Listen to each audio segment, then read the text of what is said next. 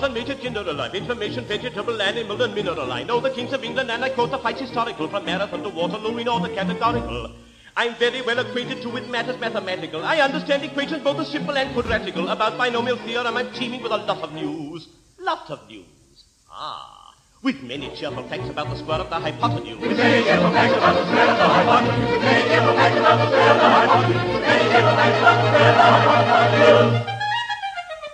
I'm very good at integral and differential calculus. I know the scientific names of beings and imaginous. And short in matters, vegetable, animal, and mineral. I am the very model of a modern major general. Short in vegetable, animal, and mineral. The very model of a modern major general. I know our mythic history, King Arthur's answered Caradoc. I answer hard acrostics, I've a pretty taste for paradox. I quote in elegiacs all the crimes of Heliogabalus. In conics I can plot peculiarities mirabulous. I can tell him down to Raphaels and Gerardows and Zophanies. I know the croaking chorus from the frogs of Aristophanes. Then I can hum a fugue of which I've heard the music's dinner for. Dinner for, dinner for.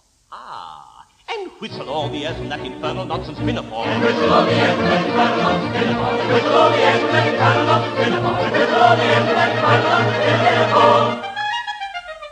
Then I can write a washing bill in Babylonic uniform and tell you every detail of corrected Gus's uniform. It's short, in matters vegetable, animal, and mineral, I am the very model of a modern major general. Short, in vegetable, animal, and mineral, he is the very model of a modern major general.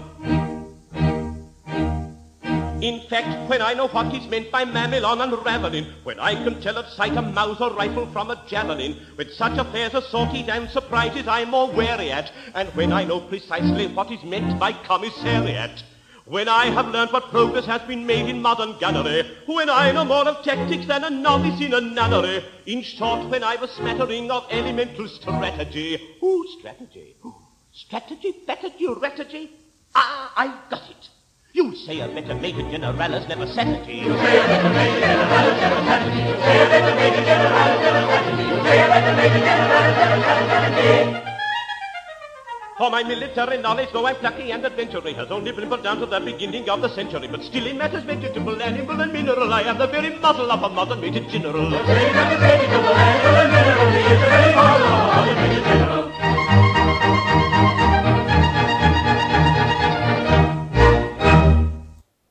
Ja, hallo zu Liedkultur. Ähm, diesmal geht's um die leichte Muse. Also, äh, ja, man hat's schon gehört. Ähm, Gilbert und Sullivan, wer das ist, werden wir dann noch erklären. Ich sitze hier mit Stefan Buschmann. Hallo Stefan. Ja, hallo Maha. Und ja, Stefan ist der Experte für die leichte Muse. Na, Experte würde ich nicht sagen, aber wir werden mal sehen. Ja, äh, also erstmal würde ich sagen, sag doch mal ein bisschen was über dich, Stefan und dann äh, über Gilbert und Sullivan. Okay. Ähm, ja, ich bin äh, Stefan, ich bin hier in Berlin so seit ein paar Jahren hier äh, ja wohnhaft und so ein bisschen in der äh, Nerdkultur unterwegs. Ähm, ansonsten promoviere ich im Moment in Informatik am Hasso-Plattner-Institut zum Thema Computergrafik und Visualisierung und ja, treibe mich gerne so in äh, im chaotischen Umfeld umher. Ja, gut. Und äh, ähm, jetzt interessierst du dich aber für, aber ist gut, du interessierst dich für äh, Gilbert und Sullivan. Also da würde man natürlich zuerst fragen, wer sind Gilbert und Sullivan? Vielleicht kannst du dazu erstmal was sagen, damit die Leute überhaupt wissen, worum es hier mhm. geht. Und dann, ja, möchte ich natürlich gerne wissen, wie du dazu kommst, denn das ist ja eigentlich auch ein bisschen was Untypisches. Äh, ja, zumindest für äh, in Deutschland ist das eher untypisch. Ja. Also äh, in Gilbert und äh, Sullivan ja sind äh, Komponisten beziehungsweise ein Komponist, nämlich Arthur Sullivan und ein Librettist, äh, ja Gilbert, die so Ende des 19. Jahrhunderts in England halt eine Reihe von Opern zusammengeschrieben haben. Also ähm, ja. Äh, Sullivan hat die Musik äh, gemacht, Gilbert hat äh, ja den äh, äh, die in Texte geschrieben und letzten Endes auch ja die äh, die Story sich ausgedacht.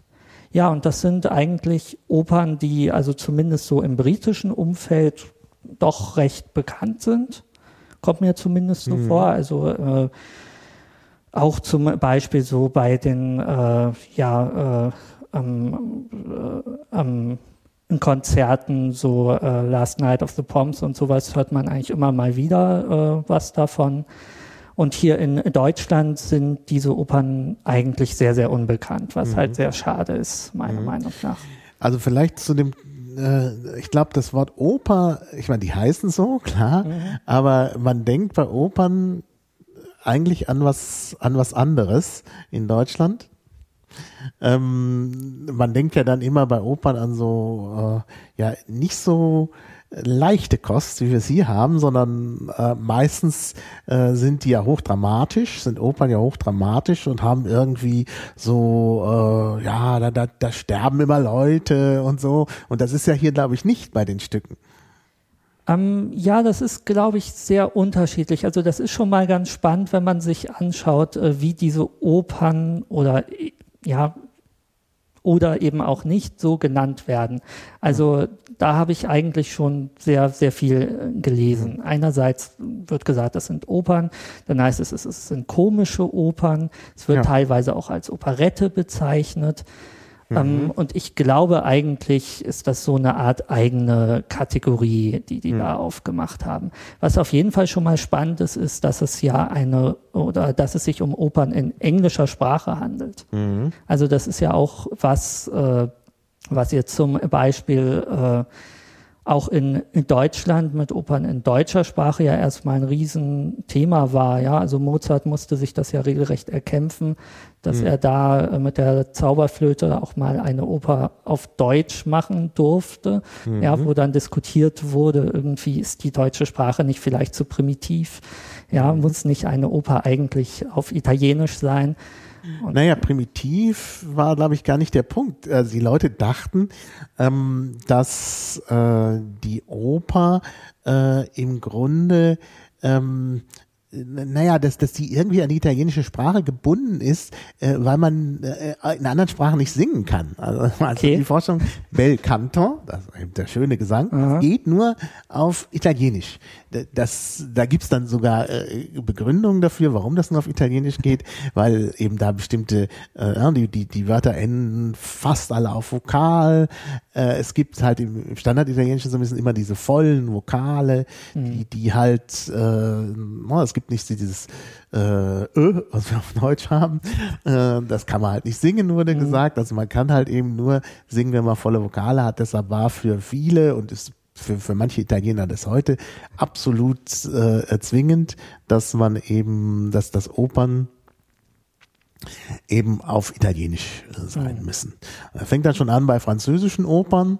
Äh, ich meine, die ersten französischen o oder die ersten Opern in Frankreich waren dann auch auf Italienisch. Und dann hat man irgendwann gesagt, wir, wir machen das auf Französisch und hat dann auch tatsächlich Probleme gehabt, weil nämlich ähm, ja die französische ähm, Metrik auch ganz anders ist als die mhm. italienische. Das, war, das war dann schwierig, Opern auf, Italienisch, äh, auf Französisch äh, auch zu komponieren oder zu texten, dass das passt zur Musik. Und ja, dann hat man es aber auch in allen anderen Sprachen versucht. Und ja. das ging dann doch am Ende. Genau. Also es, inzwischen ist wahrscheinlich, äh, gibt es wahrscheinlich sogar, naja, ich will nicht sagen, mehr Opern auf Französisch als auf Italienisch, aber es gibt viele. Mhm. Ja. ja, also ich glaube auf jeden Fall in ja in diesem ähm, also ich kenne mich ehrlich gesagt nicht so gut aus ich weiß nicht ob es noch so viele andere Opern in englischer Sprache gibt ja, es, nicht, gibt auch die schweren, es gibt auch die schweren Opern in englischer okay, Sprache. Ja. Allerdings sind es oft so relativ moderne. Also Benjamin ja. Britten zum Beispiel okay. hat äh, äh, große Opern komponiert, also Peter Grimes und so. Mhm. Also das sind dann natürlich dann auch Opern in, in englischer Sprache. Aber es gibt natürlich dann noch ältere Vorbilder. Äh, also ich meine auch schon äh, Händel hat äh, Oratorien in englischer Sprache hm. verfasst, weil das hm. nötig war, weil man das einfach in England wollte. Ja. Also dass das natürlich das äh, die englische Sprache auch zum Singen taugt, war, war dann schon klar. Ja, ja? das denke ich doch. Ja, also ja. das ist äh, das ist klar. Na, ich denke, äh, es ist schon ein, also Also Operette ist sicherlich nochmal was anderes, aber Oper mit ähm, komischen Inhalten ist, glaube ich, auch erst natürlich dann, also die sogenannte komische Oper, eine, eine Erfindung des 19. Jahrhunderts. Ich meine, da gibt es ja auch Vorläufer, äh, also zum Beispiel Jacques Offenbach in Frankreich. Das sind natürlich komische Opern und ich glaube, dass Jacques Offenbach auch Vorbild für, für Gilbert und Sullivan ist. Ich glaube auch, also da stecke ich jetzt nicht so tief drin, aber ähm, der äh, Sullivan war auch, äh, soweit ich weiß, mit mehreren äh, ähm, deutschen Komponisten bekannt und befreundet. Also ähm, er hat eine Zeit lang in Leipzig studiert, ja, und hat dort äh, ja einige Bekanntschaften gemacht und das kann ich mir gut vorstellen, dass da also auch so dieses Vorbild Ja, ja, ja, ja. Ja, und Na gut, also Jacques Offenbach ist natürlich äh, französischer Opern. Okay, ja, stimmt. Äh, aber das war natürlich auch, also Jacques Offenbach hat natürlich auch über deutsche Stoffe äh, Opern geschrieben, also Hoffmanns Erzählung zum Beispiel, was nun wieder nicht so eine lustige ist. Aber er hatte eben auch komische Opern äh, gemacht und ich glaube, das Genre kam dann eben auf im 19. Jahrhundert und das wollten natürlich dann auch alle anderen. Also es gab ja dann komische Opern in Deutschland und eben auch in Großbritannien. Das war halt sehr in Mode. Das war halt Unterhaltung und Ja. das kommt halt immer an. Ja. Ja, Gut, also dann äh, haben wir das. Also jetzt natürlich die Frage, wie du dazu gekommen bist, denn äh, äh, wie gesagt, es ist zunächst mal, wir werden später noch sehen, am Ende, dass es tatsächlich auch ein, dass es auch Nerd-Aspekte gibt. Aber zunächst mal würde ich sagen, für jemanden, der sich so im äh, Nerd-Umfeld ähm, bewegt, ist es, äh, ist es doch eher ungewöhnlich, sich mit, mit, mit solchen äh, ja, Opern und mit solcher Musik zu beschäftigen. Ähm, ja, also lustigerweise bin ich eigentlich genauso über diese Nerd-Schiene da eigentlich rangekommen. Also ich habe zwar schon äh, äh, ja von klein auf eigentlich äh, halt klassische Musik, auch klassische Opern gehört. Also gerade so Mozart, die Zauberflöte und so, damit bin ich mehr oder weniger aufgewachsen. Das fand ich immer sehr spannend, aber äh, von Gilbert and Sullivan hatte ich tatsächlich noch nie irgendwas gehört. Und ähm, darauf aufmerksam geworden bin ich tatsächlich so über die Nerd-Aspekte. Da gehen wir, denke ich, später noch mal ein bisschen drauf ein. Ja. Aber es gibt halt sehr, sehr viele Anspielungen, gerade so in Science-Fiction-Serien wie Star Trek oder Babylon 5. Und da habe ich das dann über die Jahre immer mal wieder gehört. Äh, auch diesen Namen und halt so kurze Ausschnitte von äh, eben diesen Liedern.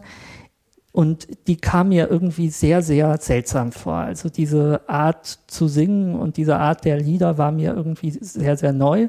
Ich fand sie aber sehr spannend und irgendwann, so vor wenigen Jahren auch erst, war dann für mich so der Punkt erreicht, dass ich das Gefühl hatte, okay, das scheint irgendwie so, eine, so ein größeres kulturelles Phänomen zu sein. Und da möchte ich jetzt einfach mal wissen, was das wirklich ist. Und habe äh, mich dann so vor zwei Jahren auf einem London-Urlaub äh, habe ich einfach mal geschaut, wird da zufällig gerade was aufgeführt und tatsächlich zufälligerweise wurde gerade äh, der Mikado aufgeführt in London und dann habe ich einfach gesagt, gut, die Chance nutzte jetzt Ja, klar. und äh, hörst dir diese Oper jetzt mal ja live in äh, London an. Und das hat mir dann so viel Spaß gemacht, dass ich dann hinterher eigentlich wirklich angefangen habe, mich mehr damit zu beschäftigen und mir verschiedene Inszenierungen zum Beispiel auf DVD besorgt habe und dann auch so langsam in die anderen Opern reingehört habe. Ja. Aber das ursprüngliche war tatsächlich so Anspielungen, wie gesagt, in Star Trek und ähnlichen Serien. Mhm, mhm. Ja, gut, darauf kommen wir dann noch. ähm, ja, also klar, so, kann man natürlich dazu kommen. Ich, werde nachher auch meine persönlichen Erfahrungen mit, mit Gilbert und Sullivan noch erläutern. Das machen wir aber erst zu einem späteren Punkt hier im Ablauf.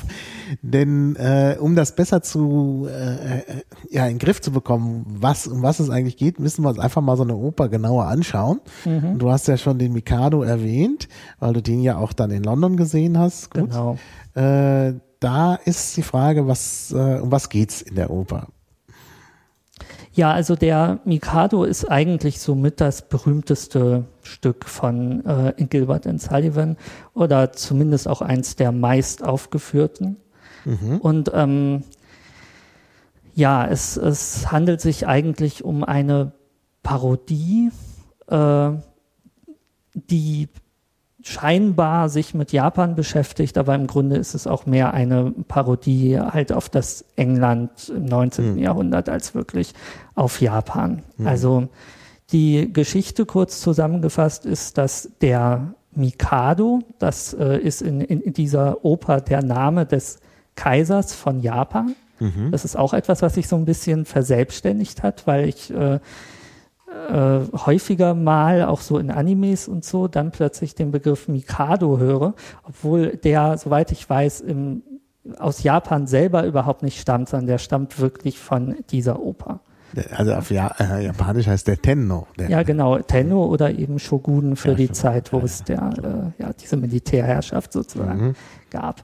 Ja, und ähm, also der Mikado hat ein äh, Gesetz erlassen, äh, zum Schutze der Jugend, dass äh, jeder, der in irgendeiner Weise flirtet, äh, zum Tode verurteilt wird und einen Kopf kürzer gemacht wird. Mhm. Das ist sozusagen das Setting, in dem diese Oper spielt.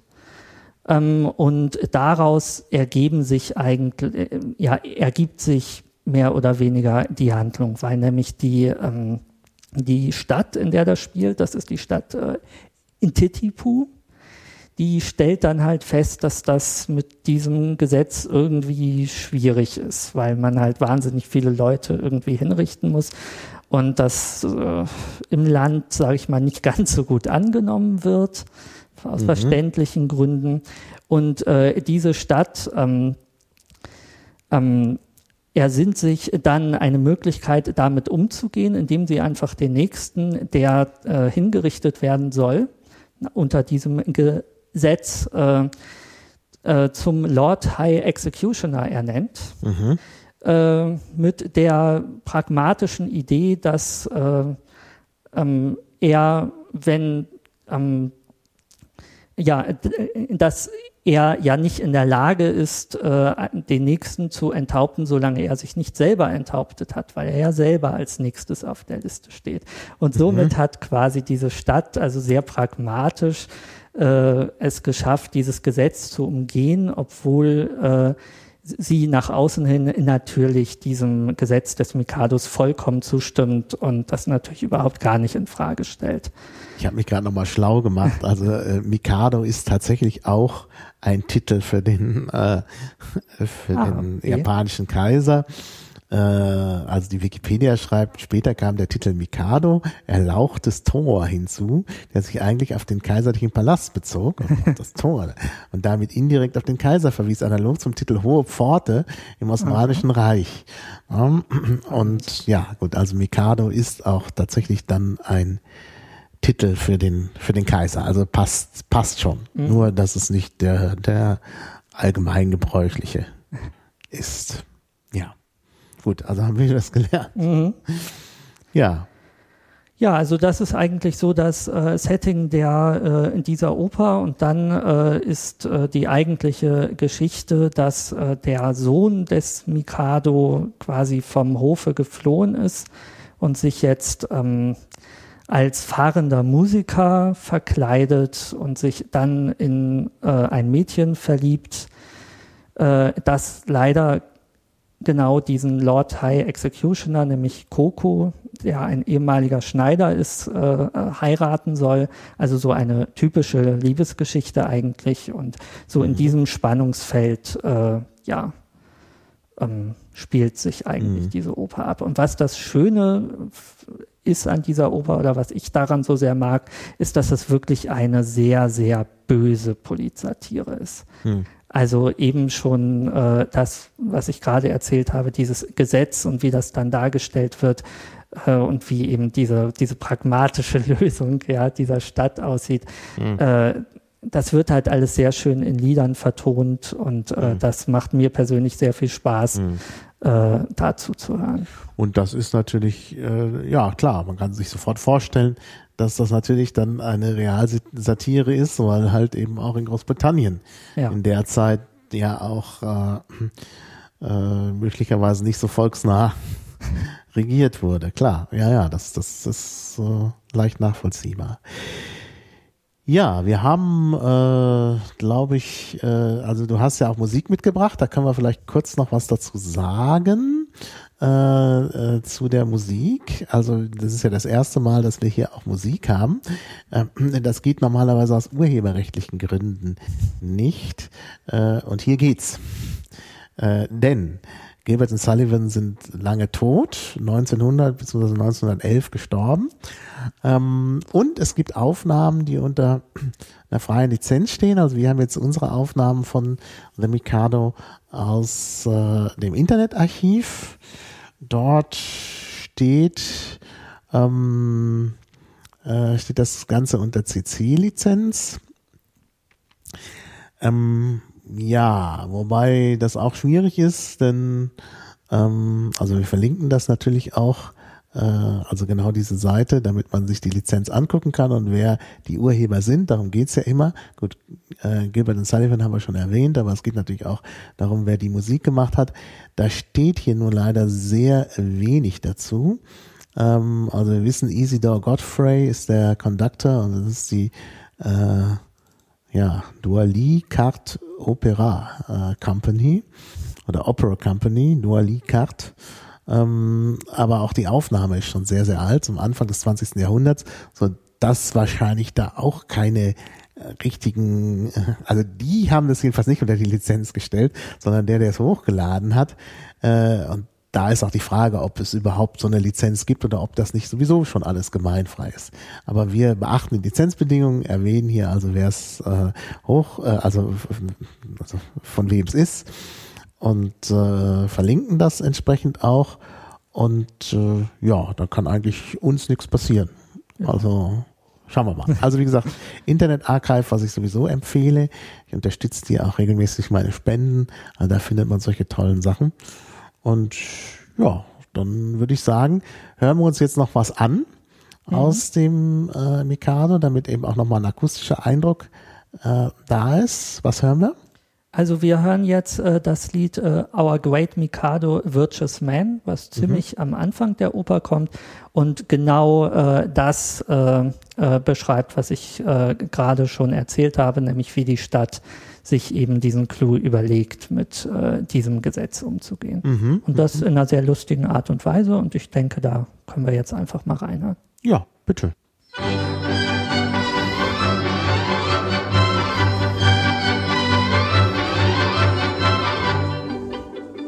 Great Mikado virtuous men when he to rule on land began resolved to try a plan whereby young men might best be steadied. So he decreed in words succinct that all who flirted, kneeled or winked nest on nubially linked should forthwith be beheaded, beheaded, beheaded,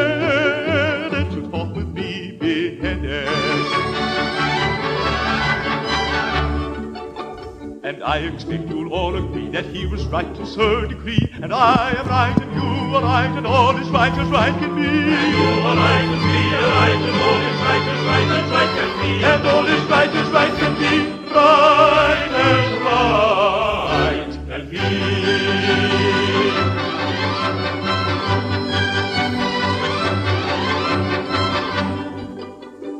This stern decree you'll understand, for great dismay throughout the land, for young and old and shy and bold were equally affected. The youth who winked a roving eye or breathed a non-connubial sigh was thereupon condemned to die. He usually objected, objected, objected, he usually objected. And you'll allow, as I expected, he was right to so object. And I am right, and you are right, and everything is quite correct. And you are right, and we are right, and everything is quite, quite correct. And everything is quite correct. All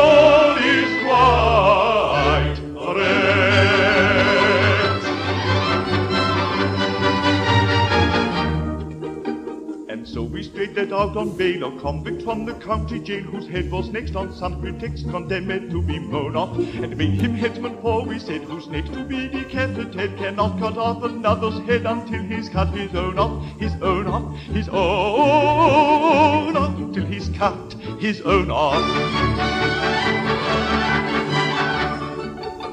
And we are right, I think you'll say, to argue in this kind of way. And I am right, and you are right, and all is right to lurely. You are right, and we are right, and all is right to lurely. And I am right, and you are right, and all is right.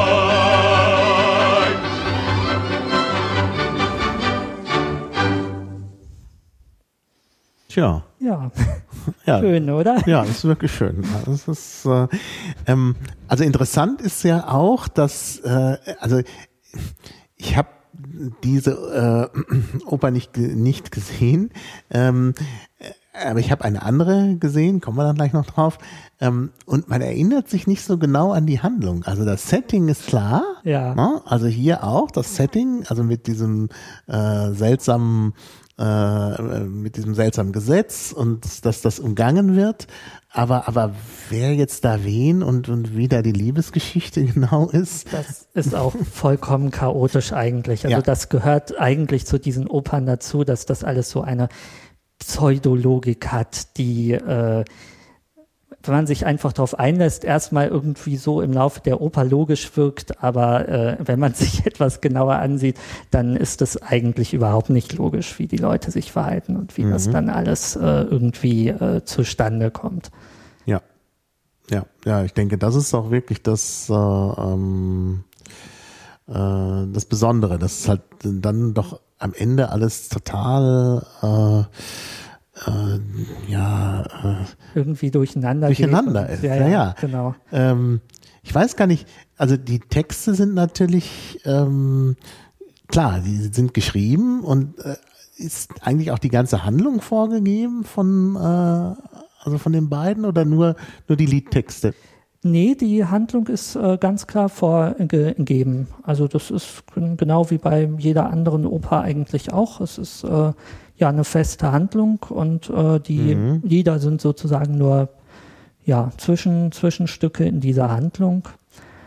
Ähm, ja, und dann ist natürlich, wie das eigentlich ja immer bei so Aufführungen ist, also da streiten sich dann natürlich die Geister, ob man das dann bitteschön immer genau so aufführen muss, wie die Autoren das ursprünglich mal gedacht haben, oder ob man sich da ein bisschen, bisschen Freiheiten lassen kann. Äh, ich denke, das ist bei, bei anderen Opern genauso. Da wird natürlich viel gestritten und viel getan. Aber ursprünglich gab es sogar von der äh, Gilbert and Sullivan ähm, ähm, ähm, ja, ein Company oder wie, ich glaube, die hieß eben genau diese äh, Doyle Card, äh, ähm, ja, Company.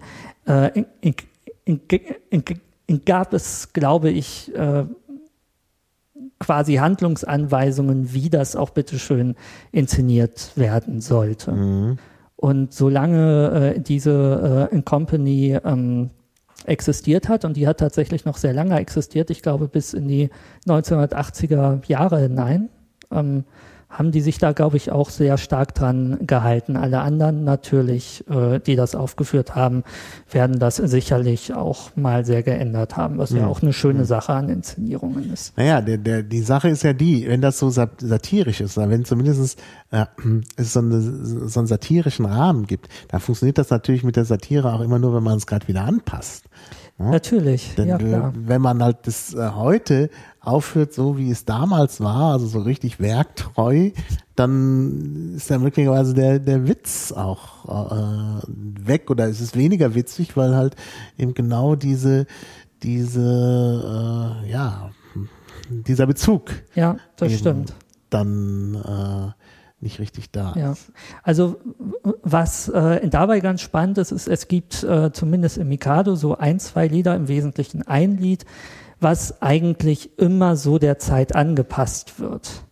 Äh, das ist eigentlich sehr spannend. Also ähm, das ist halt das nächste Lied, wo sich eben dieser äh, neu ernannte ähm, äh, Lord High Executioner überlegt, wer denn jetzt alles auf seiner Todesliste stehen könnte.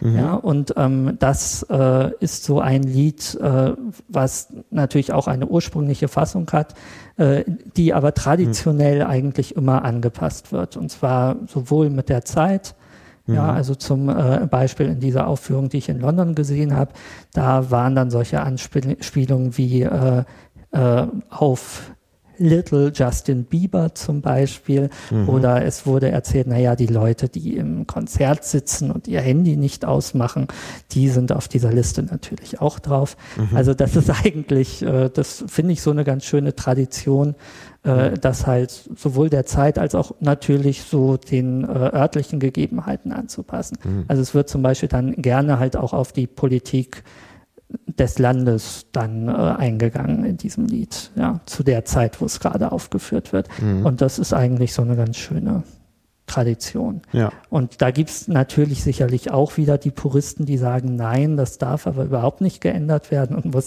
genau so aufgeführt werden, wie es ursprünglich mal war. Aber ich denke eigentlich, dass gerade das sehr schön ist, wenn man halt auch so Lieder hat, die sozusagen schon dafür mehr oder weniger gedacht sind, mhm. dass man sie auch anpasst. Und viele andere Lieder sind eigentlich so allgemein, äh, dass sie, glaube ich, in fast jeder Zeit, in fast jedem Kontext relativ gleich bleiben, ne? wenn es mhm. irgendwie um die Liebe geht und mhm. ähnliches. Da muss man, glaube ich, nicht so viel ja, ja. anpassen. Klar. Ja. Also ich habe das jetzt nochmal gerade mir angeschaut mit der Operette. Ähm, es ist tatsächlich so, dass äh, ähm, also in der Wikipedia läuft es auch unter Operette. Mhm. Äh, naja, das Wort äh, Operette gibt's halt auf, auf Englisch nicht, deshalb sind das immer Operas und äh, auf Deutsch wird dann halt unterschieden, was es ist. Und ich hatte immer geglaubt, dass mit Operette halt nur diese spezifisch deutsche Variante äh, äh gemeint ist, denn auch bei bei äh, Jacques Offenbach wird meistens gesagt, also meine ich zumindest, dass dann eher Oper gesagt wird. Ähm, wo das schwierig ist, weil es halt bei Jacques Offenbach eben auch so, so Sachen gibt wie Hoffmanns Erzählung, was nun nicht mhm. wirklich lustig ist. Ähm, aber vom Stil her ist es halt ähnlich. Also ob das nun, ähm, ja, es ist halt schwierig, da so eine Abgrenzung zu machen. Ja, und ich glaube auch mit dieser Kategorisierung, das ist sicherlich immer ein bisschen schwierig und äh, was ich eigentlich ganz schön finde, ist also gerade im Englischen wird eigentlich meistens äh, bei Gilbert and Sullivan einfach der Begriff äh, Savoy äh, Opern, ja, Savoy, ja. Hm. Äh, äh, ja gebraucht und das heißt eigentlich es ist im Prinzip so eine Art eigene Kategorie, was ich auch ganz mhm. schön finde, als mhm. jetzt irgendwie so auf Teufel genau. komm raus zu versuchen, das jetzt abzugrenzen gegen Oper, Operette, ist immer ja. ein bisschen schwierig. Äh, warum Savoy? Ähm, weil das ähm, der Ort war, äh, wo diese Opern ursprünglich aufgeführt wurden. Also äh, dieser schon genannte äh, äh Doilicat. Ach, Doilicat, nicht, äh, also ich habe das französisch ausgesprochen, weil ja, der erste genau. Teil des Namens französisch Richtig. ist. Aber der ist wahrscheinlich völlig. Äh, der ist in äh, London geboren der, und in London gestorben. Also er hatte, glaube ich, französische Vorfahren oder ja, war aber, wahrscheinlich, Brite. Wahrscheinlich im 11., 12. Jahrhundert. Ich weiß es Deshalb nicht. Deshalb ja. auch die seltsame Beschreibung. Also er heißt tatsächlich dann Doilicat. Ja, das Richtig. passt noch besser als Doali.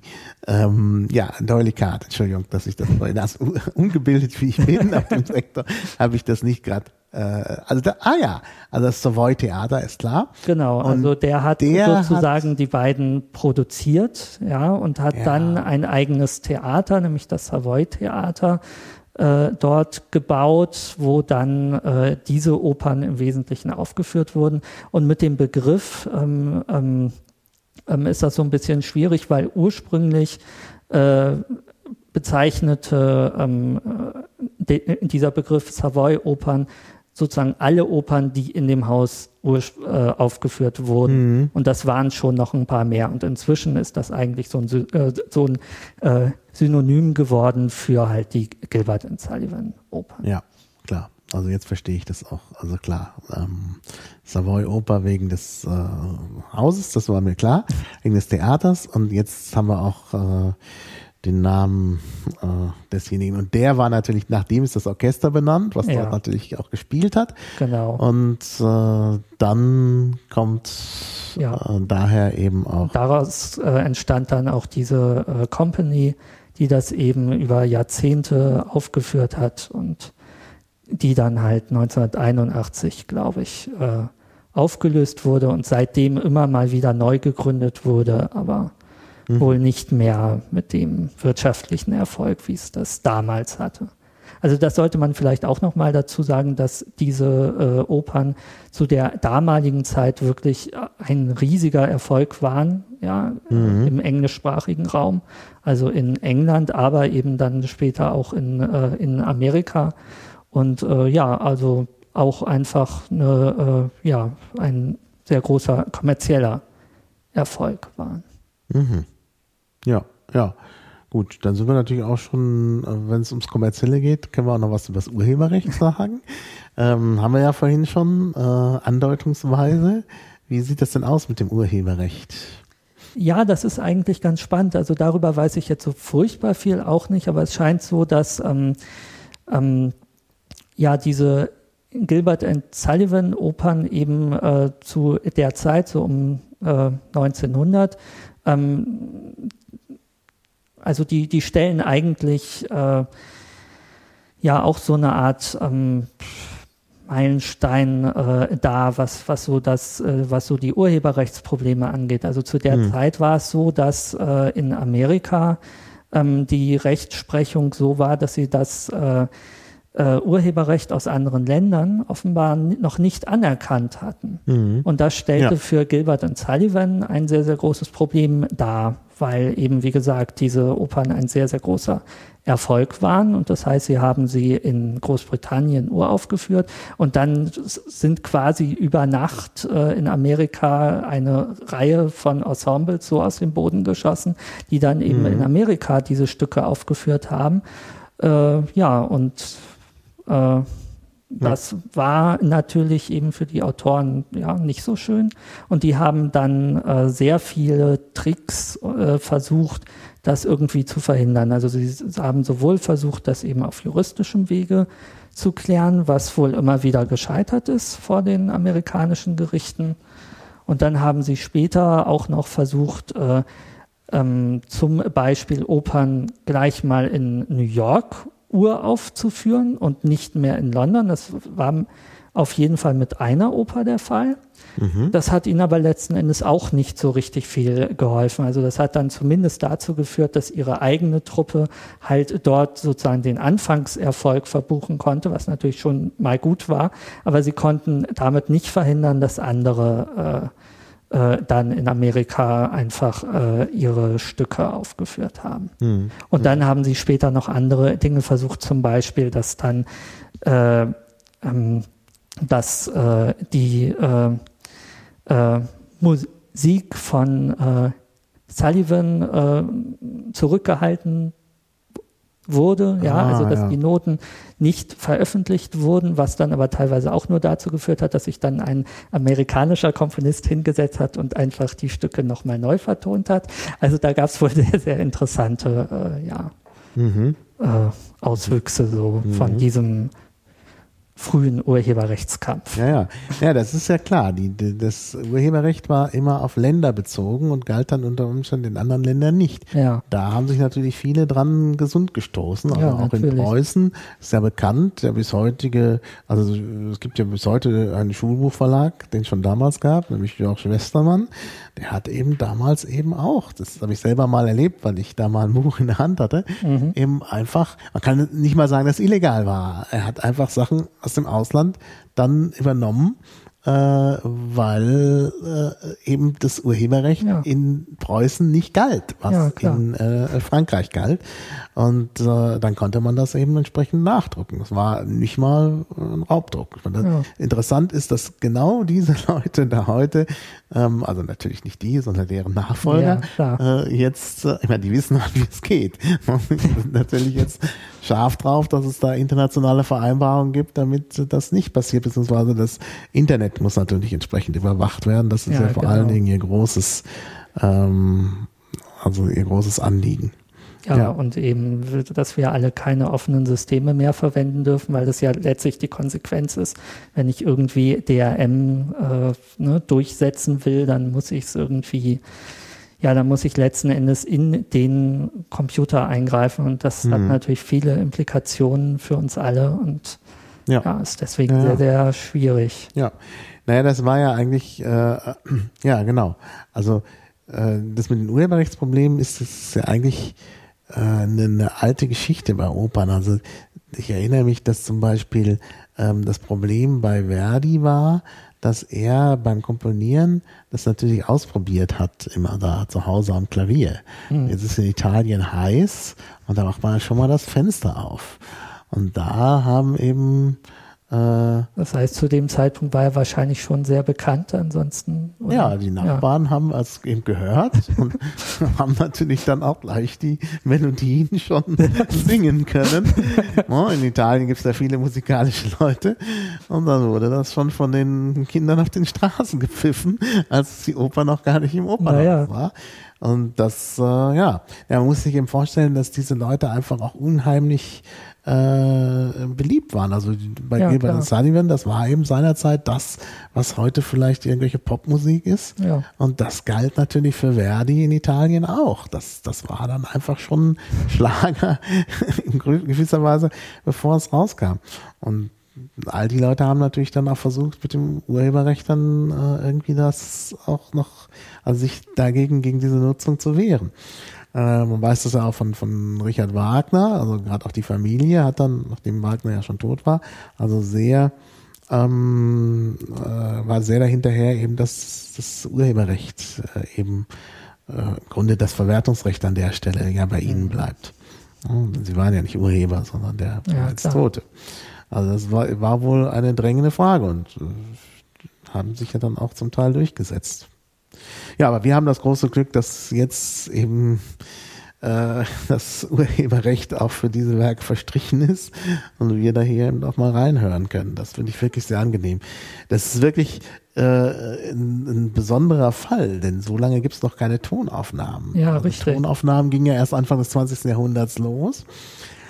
Und äh, da ist halt schwierig, äh, man muss dann eben tatsächlich auch Komponisten haben und Librettisten, die erstens lange genug tot sind und zweitens muss man Einspielungen haben, die sehr alt sind. Ja. Und die haben wir mal den seltenen Fall. Ja. Wo die sich sehr gut anhören, muss ich echt sagen. Also Das finde ich auch. Also das ist jetzt eine Aufnahme von 1936 und Mhm. wurde offenbar wirklich von alten Schallplatten digitalisiert. Mhm. Und dafür hört sich das wirklich sehr, sehr gut Ja, an. das hört sich richtig, äh, ja, als wäre es gerade erst aufgenommen worden.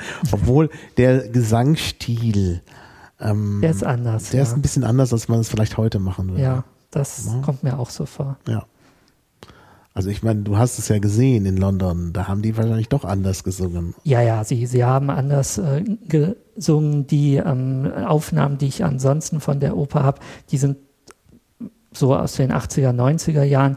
Da hört man auch, äh, dass der Singstil anders ist. Was mir auch in London aufgefallen ist, ist, also es gibt ja schon so einen gewissen anderen Singstil zwischen Opern und zum Beispiel, äh, also zwischen Opern und Musicals. Ja. Und äh, mir ist aufgefallen, dass gerade diese äh, Gilbert and Sullivan Opern äh, sehr häufig eben auch von Musical-Sängern gesungen werden und dann eben sehr leicht auch inzwischen so einen Musical-Stil bekommen, den Genau. ich persönlich nicht so mag, aber ja, so ist Ich das. habe ja auch eine äh, Oper gesehen in Berlin.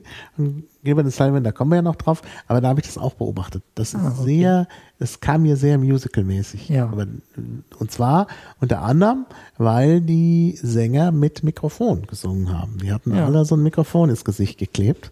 Und das ist auch etwas, äh, ja, gibt's zum Teil auch bei Opern, aber eigentlich so die echten Opernsänger Stimmt, ja. machen das doch ohne Mikrofon und das klingt dann schon anders. Also ich glaube schon, dass das, äh, dass das dann wirklich ein Unterschied ist. ja, würde ich auch sagen. Ja. Ja, wollen wir uns noch äh, Ja, das zweite Stück vom Mikado Ja, anhören? hören wir uns noch was von Mikado an. Das ist ja ganz äh, auflockernd, dass wir zwischendurch hier auch immer ein bisschen Musik haben. Ähm, da kann man auch mal Pause machen vom Reden und vielleicht auch für die Hörer. Ich bin ja auf das Feedback. Ähm, äh, ja, sagt ja auch einer gerade. Äh, man hört unsere Handys. Oh Gott, oh Gott. Das, da muss ich dran arbeiten. Ja. Also ähm, mein Handy ist auf Flugmodus geschaltet. Ich, ich hoffe, das, das auch nicht. immer. Und diesmal habe ich es vergessen. Ich Ach, bin schuld. Ich bin schuld. Wo ich das immer sonst wegen der Aufregung vorher. So, hier sollte man aber kein Handy mehr haben. Ähm, ja, äh, ach, sagt ja auch jemand. Opern haben in der Regel kein Mikro, Musik, Musical schon. Opernsänger müssen auch lauter singen als ja. Musicalsänger. Ja, das hängt damit zusammen. Genau. Ja, ähm, schön. Gut, dann würde ich sagen, nächstes Beispiel. Okay. Und äh, ja. Ja, jetzt habe ich hier das Stück äh, As Someday It May Happen oder auch äh, genannt äh, I've Got a Little List. Genau das, was ich vorhin erwähnte, wo der Coco jetzt also eine Liste möglicher Todeskandidaten äh, ja, Aha. besingt. Ja, dann lass hören.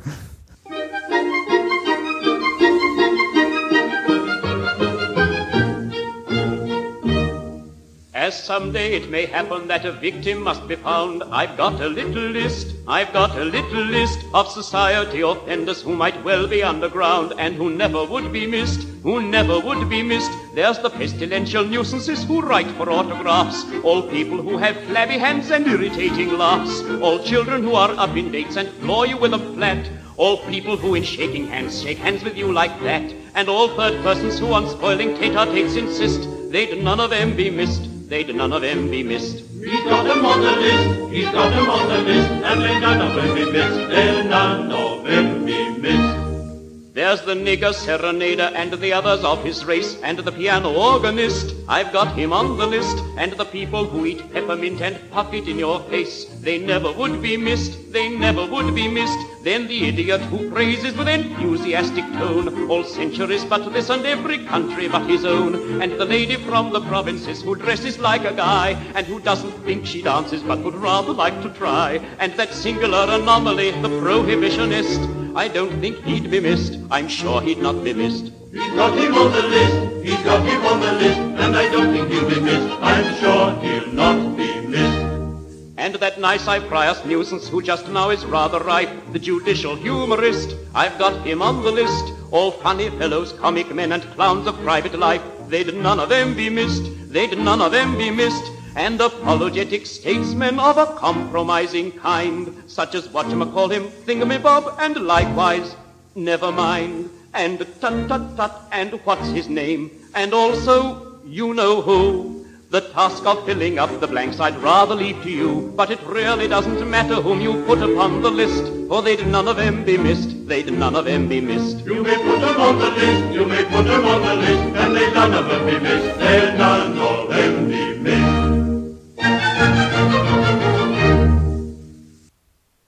Ja, ja, lustig. Genau, also das ist äh, äh, genau dieses Stück, was halt gerne mal angepasst wird, so an die, ja, äh, lokalen Gegebenheiten und an die Zeit und gerne mal auf irgendwie äh, äh, politische Skandale hingewiesen wird. Und das ist, denke ich, ja, auch sehr nett. Ja, Gut, dann sind wir natürlich gleich, da können wir gleich zur nächsten Oper gehen, denn da habe ich das selber auch erlebt. Ähm, ja, und zwar äh, eine weitere berühmte Oper ist, sind, heißt Die Piraten von Penzance. Hoffentlich habe ich das jetzt richtig ausgesprochen. Ich glaube schon. Das ist so ein kleiner Ort irgendwo in Südengland. Ähm, das ist alleine schon witzig. Ähm, äh, ja, und das habe ich selber gesehen in Berlin. Äh, dort wird es nämlich an der Neuköllner Oper. Das ist so ein ja, alternatives Theater, heißt eine Oper. ähm, ah, die machen normalerweise keine Opern. Ähm, da wurde das aufgeführt und 2009, da war ich gerade frisch bei den Piraten und mir gedacht, da schaue ich mir jetzt mal die Oper Die Piraten an. Da waren die Piraten, also diese politischen Piraten, noch so unbekannt, dass die nicht vorkamen. Aber sonst war diese Oper äh, eben auch an die, der, an die Zeit angepasst. nämlich äh, es ging um Berlin und Konflikte in Berlin, also insbesondere die verschiedenen Kulturen, die aufeinanderstoßen in Berlin. Ähm, also die reichen Leute in äh, Wilmersdorf, glaube ich, Zehlendorf oder Wilmersdorf, ich glaube Wilmersdorf war und äh, äh, eben die Leute aus der hausbesetzten Szene. Es war also auch nicht, nicht ganz aktuell, sondern mehr so, äh, also, naja, das waren halt die Piraten, die mit der hausbesetzten Szene. Ähm, und von daher, äh, ja, das war halt, leider fand ich im zweiten Teil, das kann man dann ein bisschen negativ auslegen, war es mir zu gezwungen. Mhm. Da wurde zu viel äh, verändert, um das passend zu machen. Mhm. Äh, das hätte man sich vielleicht sparen können, aber dass man das eben nach Berlin verlegt, gut, kann man machen. Ja, klar. Ja, und äh, äh, ja, was auch verändert wurde, das ist mir jetzt erst aufgefallen, nachdem du das erwähnt hast, es ist tatsächlich das Orchester verändert worden, also es war kein äh, ja, Symphonieorchester, wie wir es hier haben, sondern die hatten tatsächlich so ein äh, die haben die äh, Musik eingespielt mit, äh, mit einem ganz modernen Orchester. Das passte auch nicht zum Musical. Es war ein Keyboard mhm. und ich glaube, es war nur Keyboard und Schlagzeug. Okay. Also das war ein bisschen sonderbar auch. ähm, obwohl ich das jetzt nicht, also es, es war ein ganz kleines Orchester und, und äh, im Wesentlichen bestand das aus dem Keyboard. Mhm. Und die, die Sänger waren eigentlich Musical-Sänger. Und die haben es auch wie ein Musical gesungen. Also mit Mikrofonen mhm. und äh, auch so ein bisschen schlecht gesungen. Also wie man das vielleicht im Musical macht. Also es waren, glaube ich, nicht mal richtige Musical-Sänger, sondern ich glaube, das waren Schauspieler, die auch ein bisschen singen können. Okay. Ähm, also ich ich meine schon, ich habe in den, ich habe mir das Programm auf, das habe ich ja noch irgendwo. Ähm, angeschaut und, und da war immer von der Schauspielkarriere die Rede, also waren wohl ja. eher Schauspieler als Sänger. Naja, gut, ich meine, für, für ein kleineres Haus ist das ja trotzdem dann ja eine sehr schöne Sache, sowas mal, also sich quasi dieses Themas oder dieses Stückes anzunehmen. Ja, ja.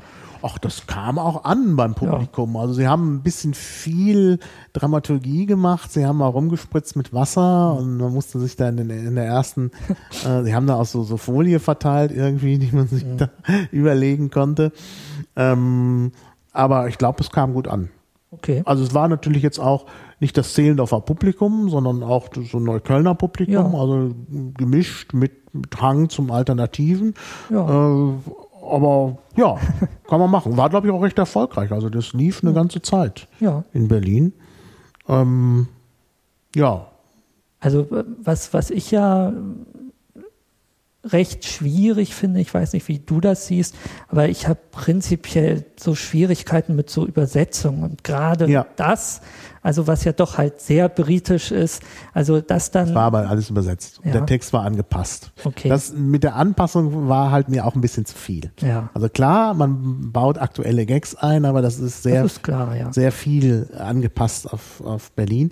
Aber die Übersetzung war, glaube ich, nicht mal eine neue Übersetzung. Das war, glaube ich, sogar eine alte Übersetzung, an mhm. der sie gearbeitet haben. Das weiß ich nicht mehr genau. Aber es gibt offensichtlich äh, alte Übersetzungen davon. Ja. Also, ja, ich meine, wenn sie gut gemacht ist, aber ich muss sagen, also ich kann es mir immer sehr schwer vorstellen. Ich meine, es gibt ja jetzt auch äh, äh, so diese Tendenz, dass zum Beispiel viele Rock- und äh, Pop-Bands hm. jetzt inzwischen so Musicals haben und weil es mhm. bei Musicals offenbar äh, einfach so Brauch ist, dass die immer übersetzt werden, dann mhm. sind halt auch diese, diese ganzen Stücke irgendwie auf Deutsch übersetzt. Mhm. Ja, also dann mhm äh, hat man halt plötzlich irgendwie Queen äh, äh, Bohemian Rhapsody auf Deutsch und das finde ich schwer zu ertragen.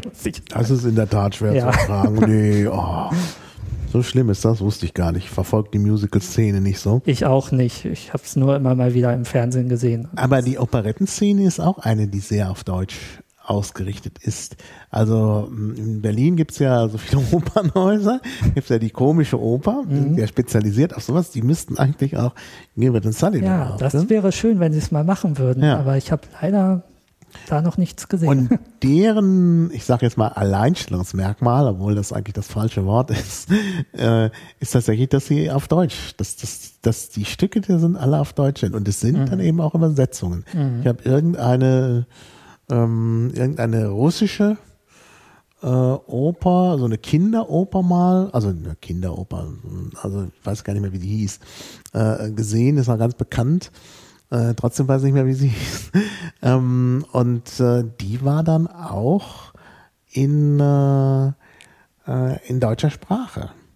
Mhm. Ja, und da muss ich sagen, also das hätte ich auch mit Russisch. Ich meine, vor allen Dingen das Publikum, was da war, hätte es auch in Russisch ertragen. So viele Kinder waren nicht da es war mhm. überwiegend Publikum aus, äh, also es wirkte so wie, dass es sein, dass sehr viele Leute mit DDR-Vergangenheit im Publikum, äh, ältere, also alte, es war ein unheimlich altes Publikum. Das Publikum war komplett überaltert Aha. in der komischen Oper.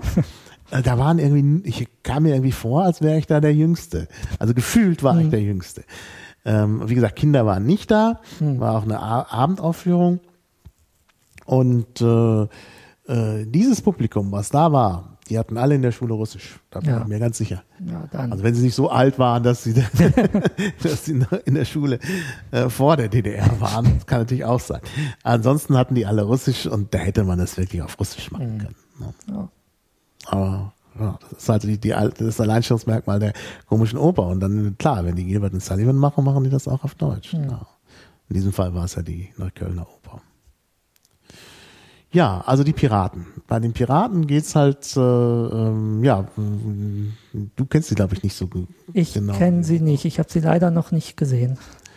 Äh, ja, also auch so ein wirres Stück. Ich weiß auch nicht mehr genau. Es gibt auch eine Liebesgeschichte da drin. Die ist total, also alles ist wirr irgendwie. Es geht, glaube ich, irgendwie, ich kann es auch gleich nochmal aus der Wikipedia raussuchen, aber es geht irgendwie darum, dass dieser junge Nachwuchspirat, der gerade jetzt bei den Piraten aufgenommen wird, weil er gerade volljährig geworden mhm. ist, ich glaube 21 oder so, äh, da wurde, man wurde ja später volljährig früher.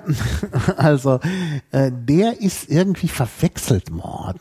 Ah ja. Äh, und gehört gar nicht zu der Piratenfamilie, sondern zu dieser reichen Zehlendorfer Familie oder Wilmersdorfer Familie. Das, das, ist auch häufig in diesen Opern so. Irgendwie so eine, so eine Verwirrungsgeschichte. Ja, ja. Und äh, irgendwie verlier, äh, verliebt er sich dann also auch in ein Mädchen, das ist aber eigentlich seine Schwester oder irgendwie so eine Geschichte. Und ähm, ich muss es halt in der Wikipedia nochmal nachlesen. Aber völlig, also diese Liebesgeschichte und die, also die Konstellation ist klar. Es gibt auf der einen Seite die Piraten, auf der anderen Seite die, die äh, Bürger. Das kann man halt gut übertragen. Mhm. Ja, zu Hausbesetzern und, und, und mhm. Wohnungseigentümern äh, oder Villeneigentümern in diesem Fall. Das passt. Äh, äh, das ist das Setting, also ähnlich wie bei Mikado. Es gibt ein Setting und dann gibt's eine völlig wirre Geschichte mit Liebesbeziehungen äh, und so, die natürlich dann am Ende auch irgendwie zusammenkommen, obwohl wenn das die Schwester ist, geht es auch nicht. Ähm, also das ist, äh, jetzt müsste ich lesen und leider sehe ich gerade die Handlungsbeschreibung, selbst in der deutschen Wikipedia ist ewig lang, das mhm. nämlich das kann ich jetzt auf die Schnelle nicht. Müssen, müssen die Leute selber lesen. Aber es ist halt total verwirrend, ähm, wie das da, äh, wie das dann da durcheinander geht. Und äh, ja. Ach ja, genau. Ähm, das war noch die Geschichte. Der ist dann, es kommt dann raus, dass er gar nicht 21 Jahre alt ist äh, weil er nämlich in einem Schaltjahr geboren ist. oh nein. Und dann zählt natürlich nur jedes Vierteljahr. Und dann ist er, ähm, und damit ist er dann irgendwie erst fünf, ein Viertel und äh, ist äh. deshalb nicht äh, konnte deshalb nicht auf, äh, äh, bei den Piraten aufgenommen werden, weil er noch nicht volljährig ist. Ja, Und das äh, äh, kommt ihm dann hinterher zugute. Auch da muss man davon drauf kommen. Ja. Das ist so ähnlich wie das mit der Liste ähm, und dem, dem äh, Henker, der sich erst selb, selber den Kopf abnehmen muss, bevor er das machen kann. Ähm, Wohl, das fiel mir vorhin auch noch ein, das ist eigentlich eine ganz dumme Idee, denn äh, im 19. Jahrhundert gab es ja schon Guillotinen. Da kann man sich, glaube ich, auch selber köpfen. Allerdings kann man dann keine anderen mehr köpfen. Naja, es sollte ja nicht im 19. Jahrhundert spielen, Ach so, ja, sondern ja. es sollte ja quasi im, äh, ja, im äh, alten Japan spielen. Also insofern passt das schon. Aber äh, im Laufe der Story merkt man auch eigentlich, dass das keinen Sinn ergibt. Weil dann wird halt äh, dann kommt halt quasi ein Brief vom Mikado, der sagt, okay, äh, da ist jetzt seit einem Jahr niemand mehr hingerichtet worden, das kann doch wohl nicht sein. Und jetzt äh, leg doch mal los. Und dann ändert sich das plötzlich alles. Ja, das heißt, dann wird, äh, dann merkt man eigentlich, dass diese Strategie überhaupt nicht, nicht aufgeht. Also das ist, wie gesagt, schon so eine Eigenart von diesen Stories äh, von Gilbert, dass die so eine Pseudologik haben, die nicht wirklich logisch ist und die sich auch im Laufe der Geschichte immer wieder selber eigentlich äh, ad absurdum führt. Ja, und das ist gerade bei Mikado auch sehr, sehr stark, dass eigentlich immer quasi eine Lösung gefunden wird, die dann wieder das nächste riesengroße Problem irgendwie macht. Ja, und zum Schluss löst sich alles irgendwie in Wohlgefallen auf, aber eigentlich auch nur, weil keiner mehr nachfragt. Ja, nicht deswegen, weil es wirklich äh, logisch irgendwie äh, gelöst wäre. Ja, ja, genau. Also wie gesagt, hier ist es auch bei den bei den Piraten ist auch total irre. Also wie gesagt, diese Geschichte.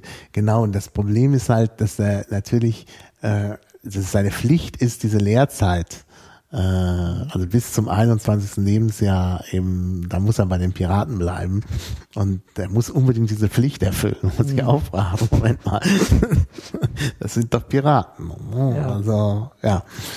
Genau, mit der Pflicht, das ist, äh, ja, nee, das ist, da fallen mir jetzt, also ich könnte es auch nochmal inszenieren mit Bezug auf die politischen Piraten. Ja, das wäre doch fallen sehr- mir doch sehr interessante Parallelen ein. Ja. Ähm, ja, wo wir gerade beim Singen sind und äh, bei diesen, dass das von Schauspielern gesungen wurde, ist es nicht auch so, dass äh, diese Opern tatsächlich auch in Großbritannien von Laien oft äh, Ja. auch aufgeführt wurden? Ähm, wurden und auch immer noch werden. Ja, also dazu kann man vielleicht noch mal erwähnen, es gibt äh, das äh, International äh, Gilbert and Sullivan Festival. Das findet äh, jedes Jahr in Großbritannien statt. Da müsste ich jetzt mal kurz hier in meine eigenen Aufzeichnungen schauen. Ich hatte mir das aufgeschrieben. Die haben, glaube ich, äh, letztes Jahr einmal den, äh, den Ort gewechselt. Ähm, ja, genau. Also bis äh, von 1994 bis 2013 äh, hat das Ganze jährlich stattgefunden in äh, Buxton und äh, ist jetzt 2014 nach äh, Harrogate äh, umgezogen. Und ähm, was ich daran eigentlich auch sehr, sehr schön finde, ist, dass da eben genau diese Laienaufführungen auch einen sehr, sehr großen Stellenwert einnehmen. Also Das heißt, es äh, werden wirklich Laienaufführungen ähm, ja äh, quasi eingeladen und die ähm, äh, ähm, ja äh, in, in, davon äh, wird dann quasi hinterher ein Gewinner auch ausgewählt. Ja, und zusätzlich gibt es noch äh, professionelle Aufführungen.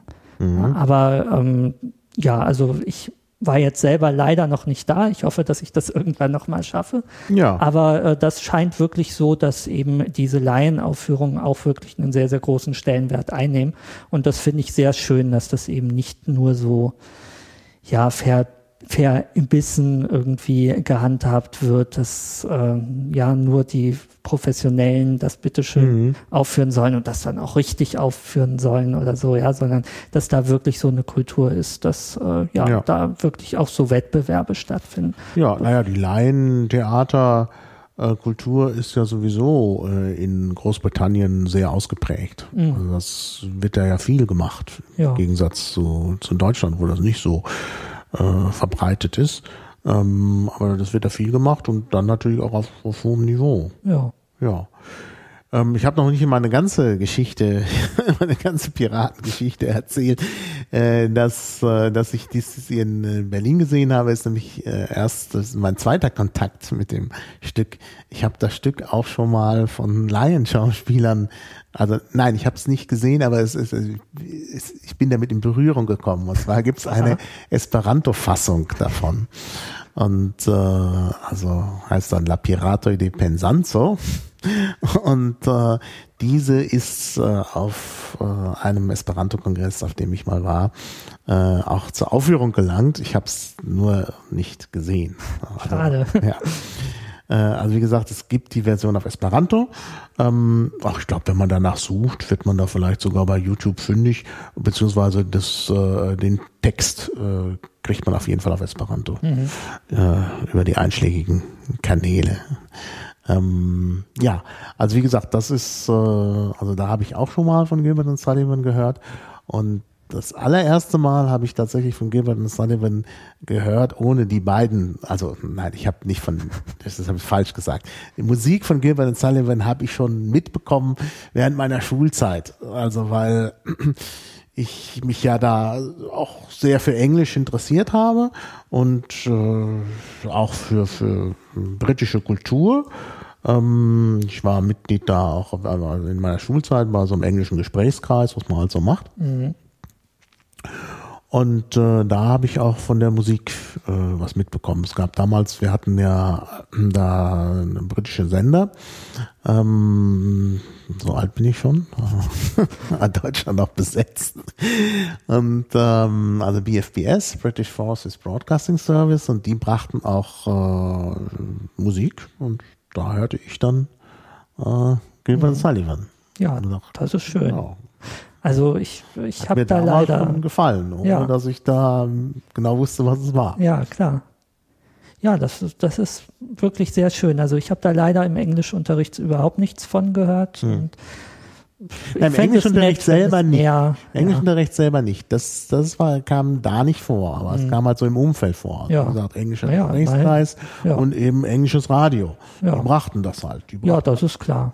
Also im, im äh, britischen Umfeld scheint das wirklich Ja.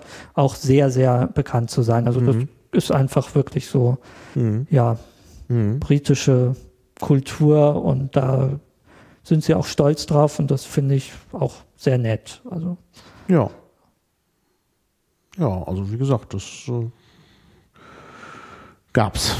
Und da hatte ich also auch äh, Kontakt eben mit äh, dieser Musik. Und dann eben später, dank Esperanto, habe ich dann mehr von Gilbert und Sullivan gehört, also auch über die, äh, über den Librettisten und den Komponisten. Äh, und dass es da äh, beliebte Werke gibt, wie Oh eben ja. diese Piraten. Und äh, ja, schließlich habe ich dann sogar dieses Stück gesehen. Ja. Und jetzt sitzen wir hier. ja, Ja, ähm, haben wir noch was aus den Piraten? ähm, ja, wir haben noch das Lied äh, I Am a Pirate King. Das könnten wir noch Ja, dann einspielen. werden wir das äh, noch zum zu Gehör bringen.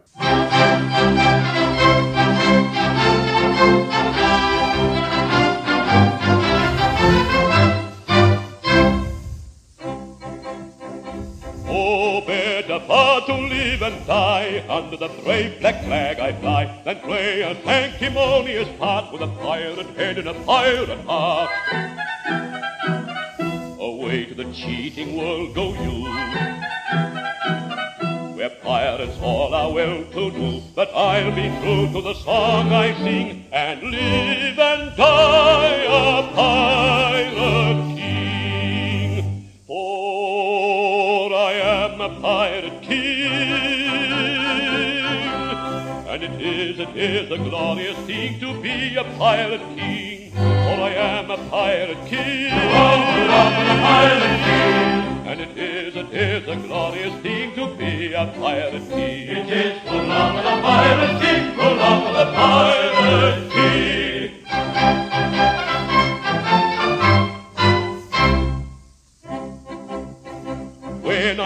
Sally forth to seek my prey, I help myself in a royal way. I sink a few more ships, it's true, than a well-bred monarch ought to do. but many a king on a first-class throne. If he wants to call his round his own, must manage somehow to get through more dirty work than ever I do.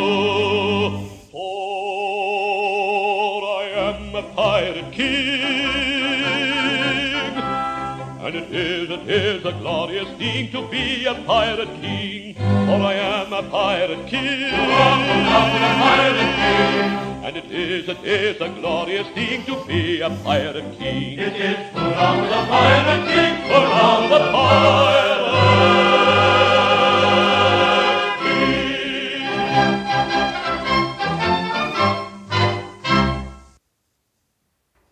Ja, also das war der Piratenkönig aus den Piraten von Penzance.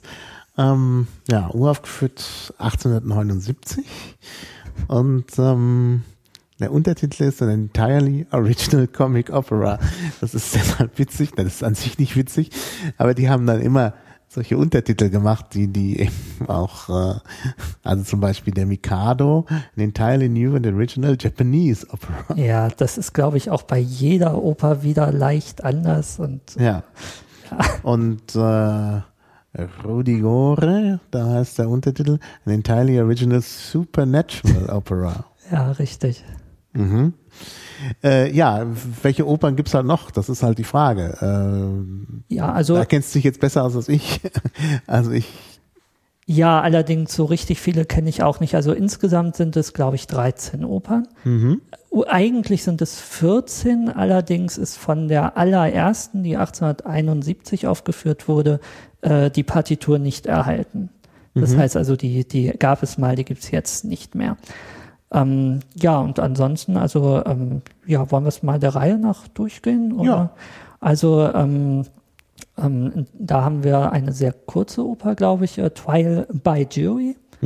Ähm, eine Oper in nur einem Akt. Und ja, damit hat das Ganze eigentlich angefangen. Und die war, glaube ich, Dramatic Cantata. genau.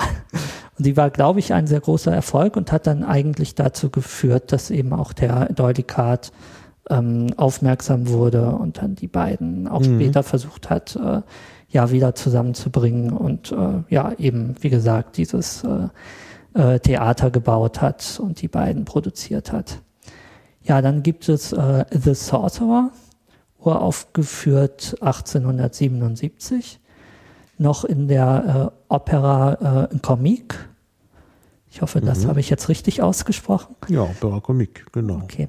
Ähm, dann gibt es Das ist äh, allerdings in London. Dann wird das natürlich irgendwie Englisch, dann mit englischem Akzent wahrscheinlich. Äh, Vielleicht, ja, genau. Ja, dann äh, gibt es äh, ähm, die Oper HMS äh, Pinafore, aufgeführt 1878 in London. Ähm, daraus sind An eigentlich entirely original nautical comic. Richtig, in zwei Akten. Ähm, daraus ist zumindest ein Stück, glaube ich, auch sehr bekannt. Ähm, ähm, jetzt muss ich mal kurz. Ähm, A British Tar, genau. Das ist auch etwas, was häufig mal so in Fernsehserien aufgegriffen wird oder ähnliches. Hm, ja, da kommen wir ja gleich noch drauf. Genau. Ähm, äh, dann die schon erwähnten äh, Piraten von Penzance. Ähm, und da, das hatten wir auch schon erwähnt, äh, ist das Besondere, dass diese Oper tatsächlich in New York uraufgeführt wurde, eben wie gesagt aus diesen Copyright-Erwägungen. Äh, als nächstes kam äh, Patience 1881 in London. Entirely new original aesthetic opera. Das ist wirklich schön, diese Untertitel. Ähm, ja, äh, dann haben wir äh, I- Iolanthi, die habe ich auch noch überhaupt nicht gesehen, da weiß ich gar nichts von. Fairy Opera, Oh, aufgeführt 1882. Alter. Also entweder Yolanthi oder Iolanthi, aber wahrscheinlich Yolanthi. Wahrscheinlich, ja.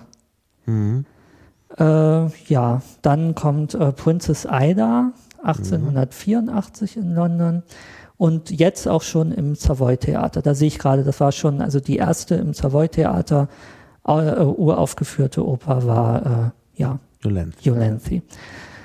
Äh, dann kommt Also Untertitel haben wir ja, äh, vergessen. Also Princess Ida. Prince, Princess Ida, Respectful Operatic Perversion, Perversion mit Bindestrich Perversion of Tennyson's Princess. Gut, was immer Tennyson's Princess ist. Aha. ich auch nicht. Alfred Tennyson, Baron, äh, äh, Baron Tennyson. Aha. Ein Dichter, ein britischer Dichter, der offensichtlich ein äh, romantisches Gedicht mit dem Titel The Princess geschrieben hat. Und das ist, ähm, hat er gar nicht. okay, also er hat, hat äh, Gedichte geschrieben. The Lady of Charlotte zum Beispiel. Ähm, also romantische Dichtung. Und äh, das, äh, ja, vielleicht gibt's von ihm eins, was tatsächlich The Princess heißt. Auf jeden Fall macht man sich über ihn lustig und das mit der Perversion ist natürlich auch interessant und respectful Perversion. Ja, ja jetzt kommt die entirely new original Japanese Opera, der Mikado, genau gesprochen haben. 1885 aufgeführt. Und ähm, da ähm, ähm, scheint es auch wohl so eine Art erstes Verwürfnis eigentlich zwischen Gilbert und Sullivan gegeben zu haben. Das wird äh, in dem Film äh, Topsy Turvy ähm, thematisiert. Ähm, ja, dass halt äh, der ähm, Komponist Sullivan eigentlich unzufrieden war äh, mit den immer gleichen, wie er fand, äh, Stücken oder immer, immer die gleiche Art halt an äh, äh, Story und etwas, eher etwas Niveauvolleres haben wollte und deswegen die nächste ähm, äh, äh, oder das nächste Skript äh, ähm, erstmal abgelehnt hat und dann äh, ähm, kam äh, ja der Librettist halt mit einer völlig neuen Story, nämlich dem Mikado, äh, was eben wesentlich stärker als vorher eine politische Satire ist. Ja, also ich glaube, da ist so ein kleiner Bruch zumindest zu sehen.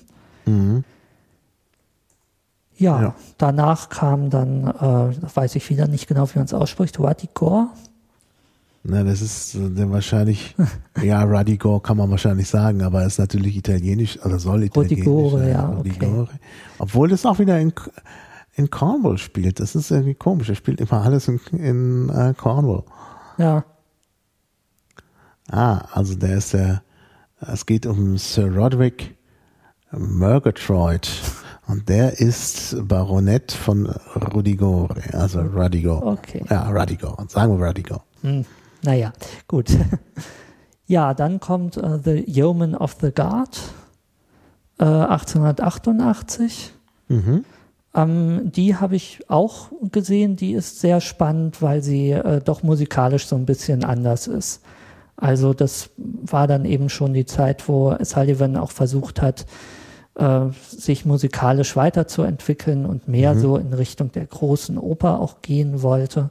Also ein großer Unterschied ist zum Beispiel, dass äh, die Ouvertüre äh, bei allen Opern vorher quasi äh, so ein Potpourri Ja. aus allen Liedern aus dieser Ja. Oper waren.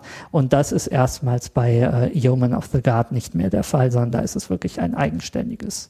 Mhm. Mhm.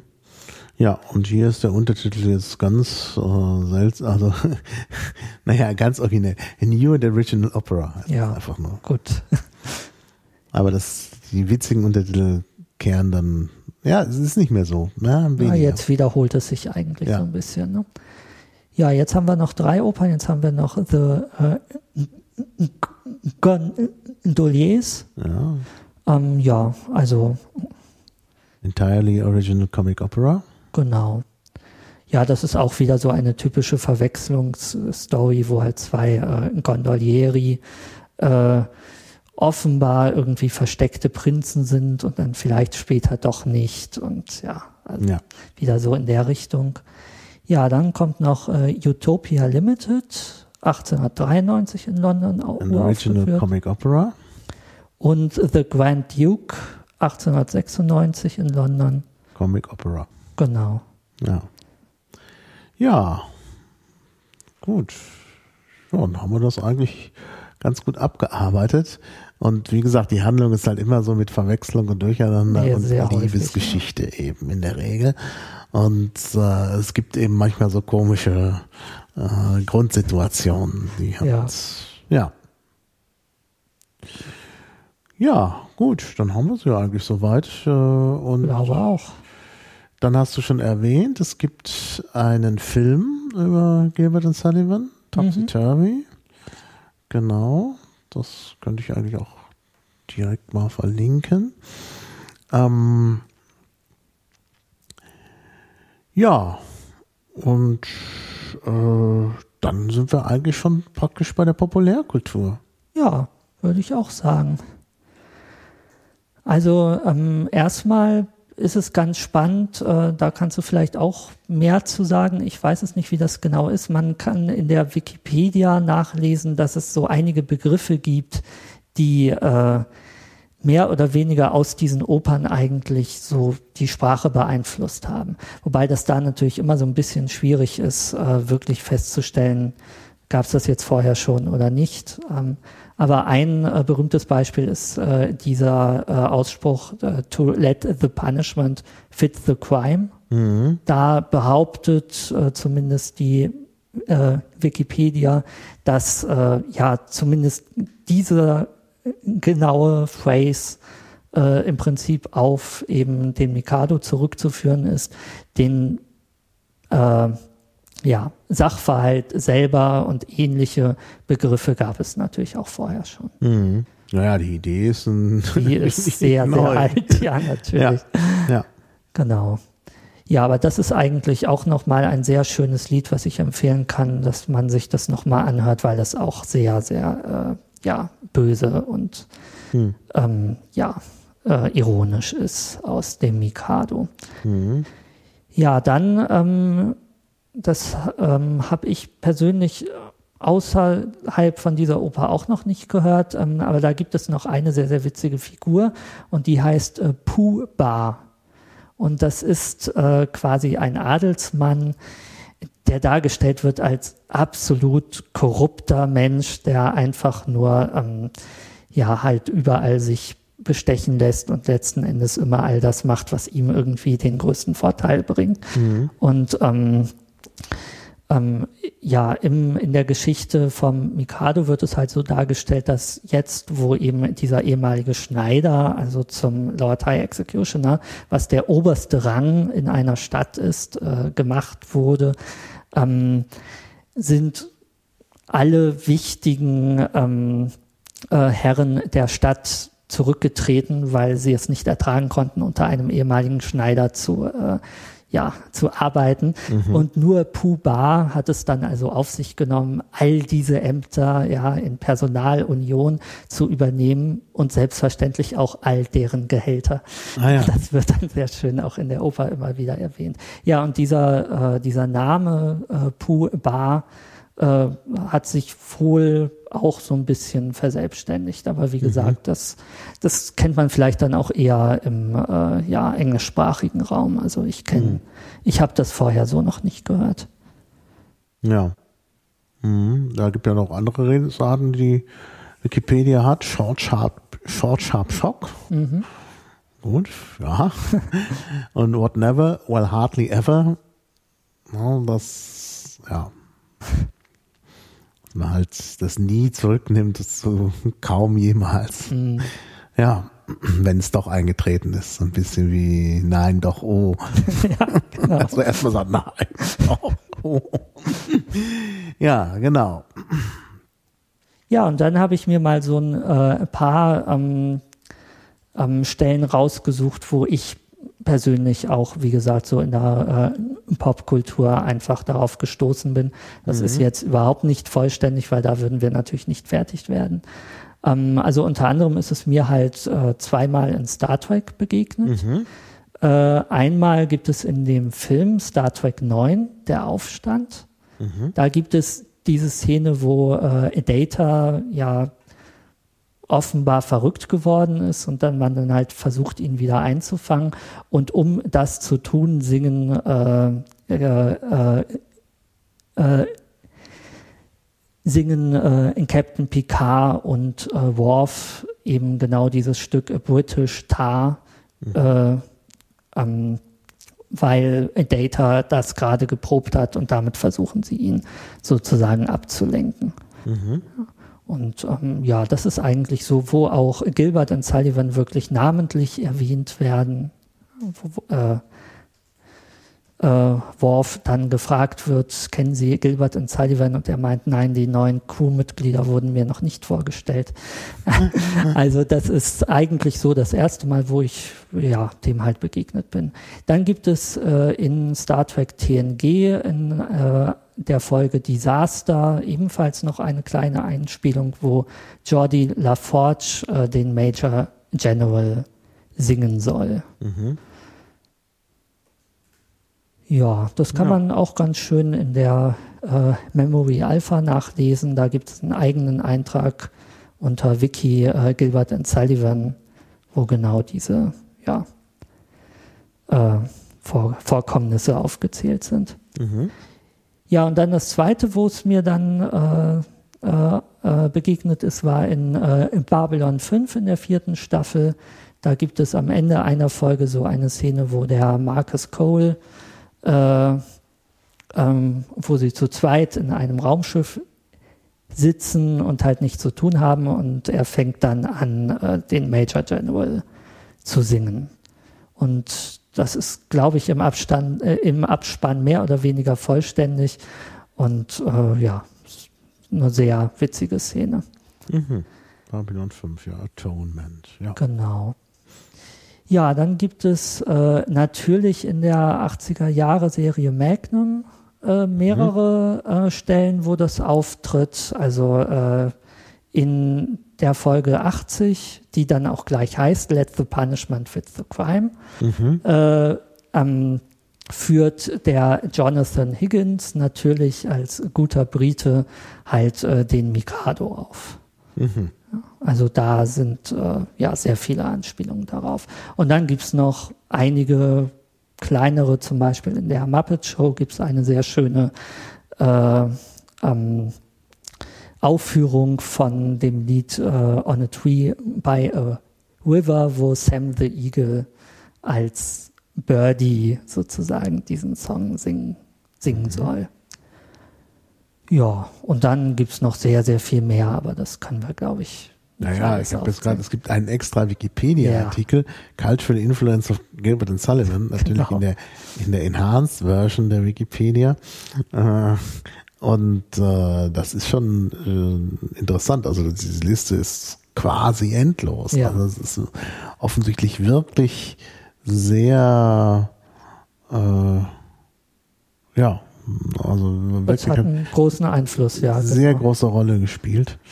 Und was man auch merkt, ist aber, dass es eigentlich äh, sehr wenige Songs sind, die da aufgegriffen werden. Also gerade eben aus den Piraten ähm, äh, dieser Major äh, General Song, mit dem wir ja hier auch den Podcast gestartet haben, der wird, glaube ich, sehr, sehr häufig halt äh, in irgendeiner Weise referenziert oder verwurstet oder verändert.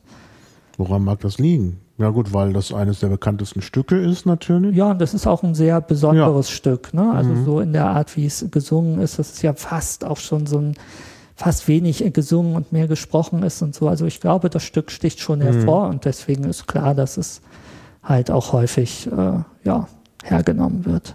Ja, ja, klar. Ja, Ja, damit habe ich meine Liste hier so durch. Ja. Ich meine eigentlich auch. Okay. Also, äh, gut, also man sieht, es hat einen unheimlichen Einfluss gehabt und es hat natürlich einen Einfluss gehabt eben letztlich auch auf die Nerdkultur, deshalb passt es auch hier wunderbar hin. Äh, natürlich vor allen Dingen in der englischen Sprache. Das ist Ja. halt äh, sehr an die an die Sprache gebunden und äh, ja, aber hat sich dann auch eben so richtig wie so ein Meme da verbreitet. Ja, genau. Ja, dann würde ich sagen, danke ich dir erstmal für deine Ja, Ausführungen. sehr gerne. Und äh, dann würde ich sagen, wir machen zum Schluss, ähm, machen wir zum Schluss einfach noch ein Stück, nämlich äh, aus Mikado, ne? Hast du noch Genau, ich habe noch ein Stück aus dem Mikado, das heißt äh, Äh, Das heißt A More Humane Mikado. Und äh, das ist quasi eins, äh, eins von zwei Liedern, glaube ich, überhaupt, äh, wo der Mikado selber singt.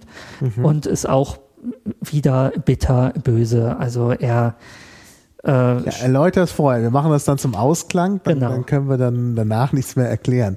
Deshalb. Also er, er stellt sich da eigentlich selber da eben als ja more humane Mikado, also als wahrer Menschenfreund, um dann darin abzudriften, also die bösesten Arten und Weisen, die Leute halt zu bestrafen, äh, ja aufzuzählen. Und genau aus diesem Lied kommt eben auch äh, diese ähm, dieser Ausspruch äh, to let the äh, banishment fit the crime. Was natürlich dann gar nicht das bedeutet, was es sagt. Richtig, ja Weil klar. Das ist mir dann auch, jetzt als wir darüber gesprochen haben, ist mir zwischendurch aufgegangen. Also das Prinzip ist zwar natürlich uralt, also es muss natürlich immer, ähm, das, das da gibt es auch bestimmt, müsste ich jetzt raussuchen, irgendeinen äh, lateinischen Rechtsgrundsatz, Das, ja. der da, ne, der das aussagt, weil das Genau. ja wichtig ist. Aber es ist halt hier komplett ironisch geworden. Ja, natürlich. Und auch wieder vollkommen übertrieben eben. Okay. Naja, es zeigt eben, dass halt äh, Herrscher möglicherweise ans Maß verlieren. Ne? Und Genau. deshalb braucht man ja eben auch Menschenrechte, um den Staat da entsprechend abzuwehren. Ja, Ja, dann hören wir uns das an und äh, verabschieden uns schon vorher. jawohl. Also danke nochmal. Ähm, ja, und dann äh, äh, ja, starten wir die Musik. Okay, tschüss. Tschüss. A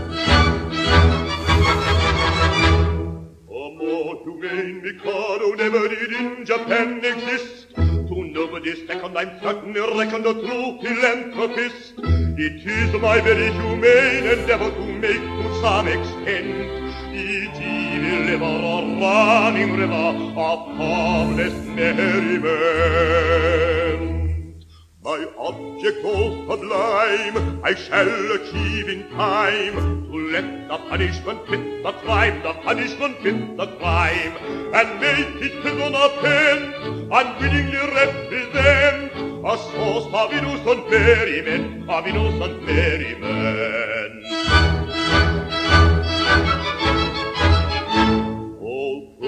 dull society sinners who chatter and bleat and bore are sent to hear sermons from mystical Germans who preach from ten to four. The amateur tenor whose vocal villainies all desire to shirk shall during off hours exhibit his powers to Madame Tussauds waxwork.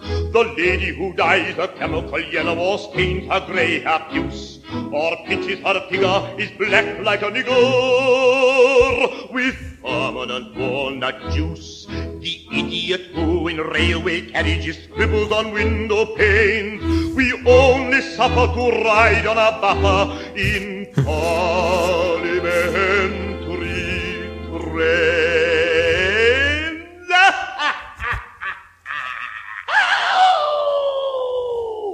My object all sublime I shall achieve in time To let the punishment fit the crime The punishment fit the crime And make it to the pen Unwillingly represent A sort of innocent merriment Of innocent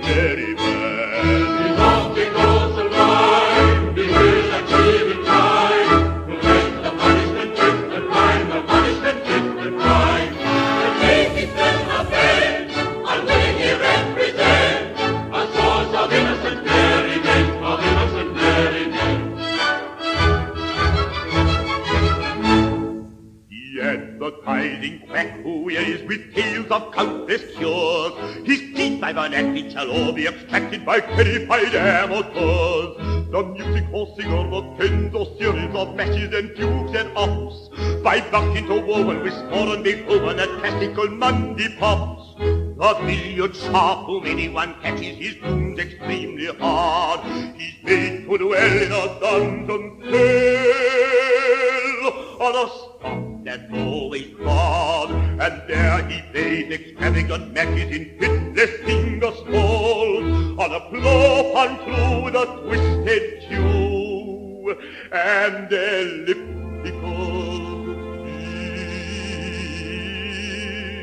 Lord Bones.